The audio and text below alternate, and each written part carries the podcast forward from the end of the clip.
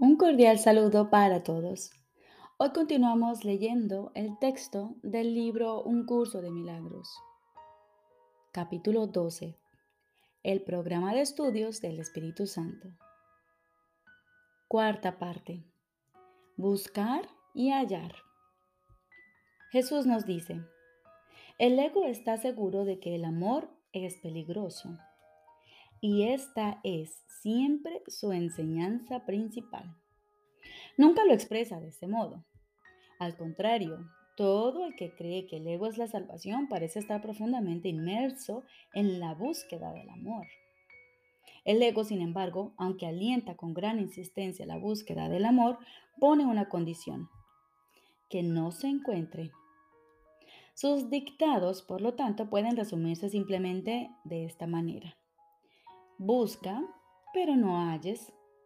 Esta es la única promesa que el ego te hace y la única que cumplirá. Pues el ego persigue su objetivo con fanática insistencia y su juicio, aunque seriamente menoscabado, es completamente coherente. La búsqueda que el ego emprende está, por lo tanto, condenada al fracaso. Y como también te enseña que él es tu identidad, su consejo te embarca en una jornada que siempre acaba en una percepción de autoderrota, pues el ego es incapaz de amar y en su frenética búsqueda de amor anda en pos de lo que teme encontrar. La búsqueda es inevitable porque el ego es parte de tu mente y debido a su origen, él no está totalmente dividido, pues de lo contrario carecería por completo de credibilidad. Tu mente es la que cree en Él y la que le otorga existencia. Sin embargo, es también tu mente la que tiene el poder de negar su existencia. Y eso es sin duda lo que harás cuando te des cuenta exactamente de la clase de jornada en la que el ego te embarca. Es sin duda obvio que nadie quiere encontrar lo que le derrotaría por completo.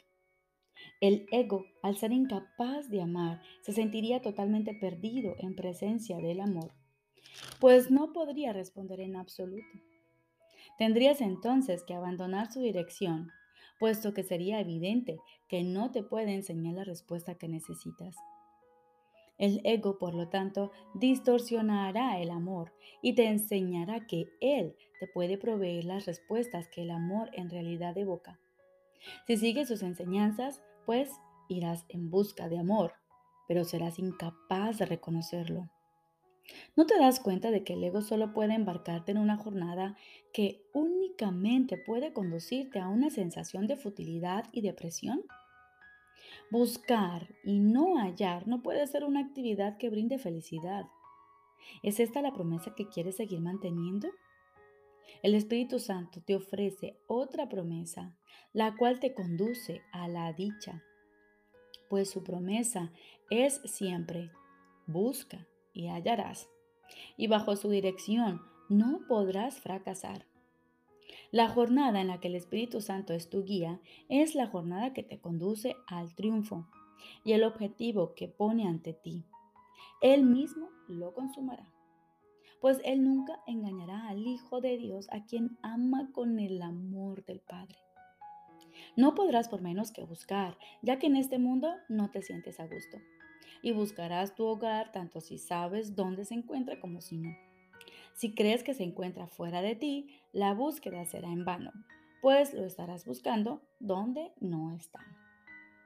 No recuerdas cómo buscar dentro de ti porque no crees que tu hogar esté ahí.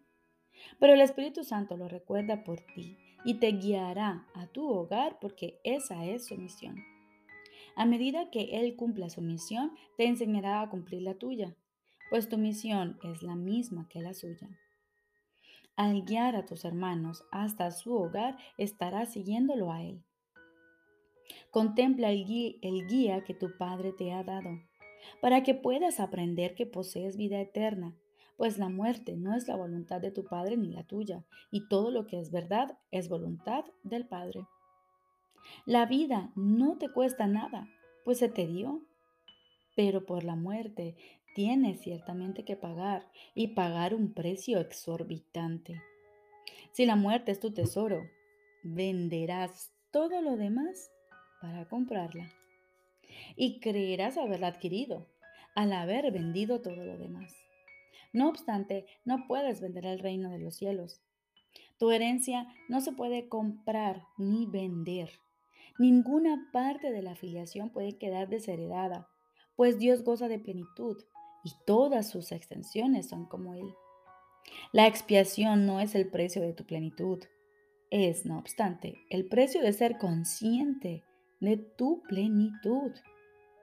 Lo que decidiste vender, entre comillas, tuvo que ser salvaguardado para ti, ya que no lo habrías podido volver a comprar.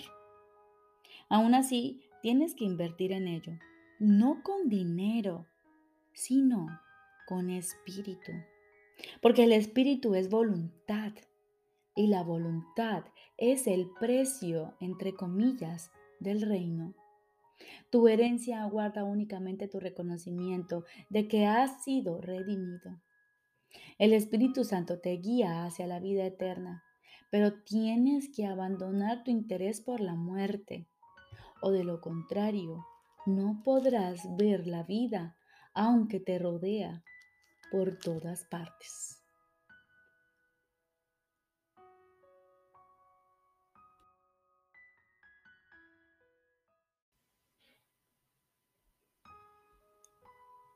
Ahora continuamos con el libro de ejercicios. Lección de repaso número 90. Antes de comenzar, asigna aproximadamente 15 minutos para esta sesión. Y luego comienza pensando en las ideas correspondientes a este día, así como en los comentarios que las acompañan. Dedica tres o cuatro minutos a leerlos lentamente, varias veces si así lo deseas.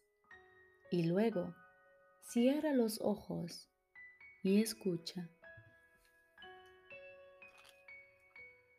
Primera idea de repaso.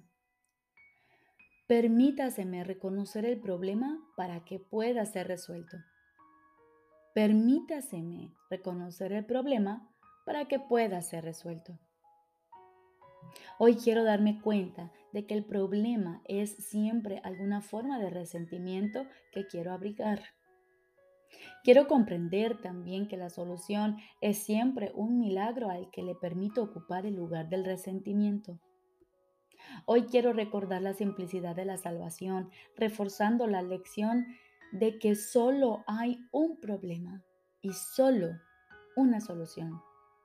El problema es un resentimiento, la solución, un milagro.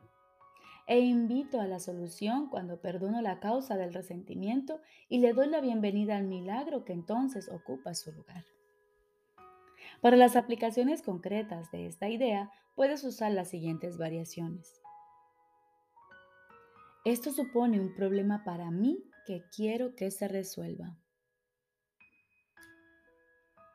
El milagro que se encuentra tras este resentimiento lo resolverá por mí.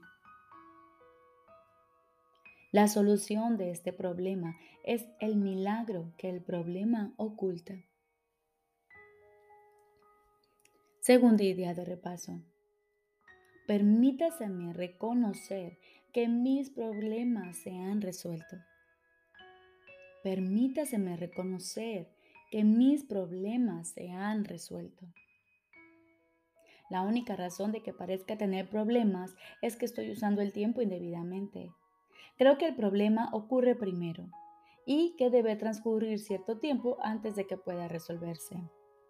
No veo el problema y la solución como acontecimientos simultáneos. Ello se debe a que aún no me he dado cuenta de que Dios ubicó la solución junto al problema de manera que el tiempo no los puede esperar. Perdón.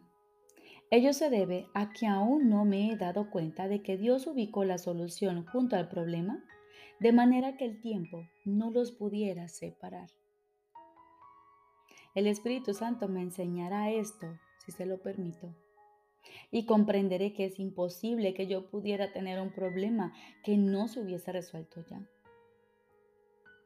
Las siguientes variaciones de la idea de hoy resultarán útiles para las aplicaciones concretas. No tengo que esperar a que esto se resuelva. La solución a este problema ya se me ha dado, si estoy dispuesto a aceptarla. El tiempo no puede separar este problema de su solución. Recordemos, lección de repaso número 90. Permítaseme reconocer el problema para que pueda ser resuelto. Permítaseme reconocer que mis problemas se han resuelto. Te deseo un feliz y maravilloso día.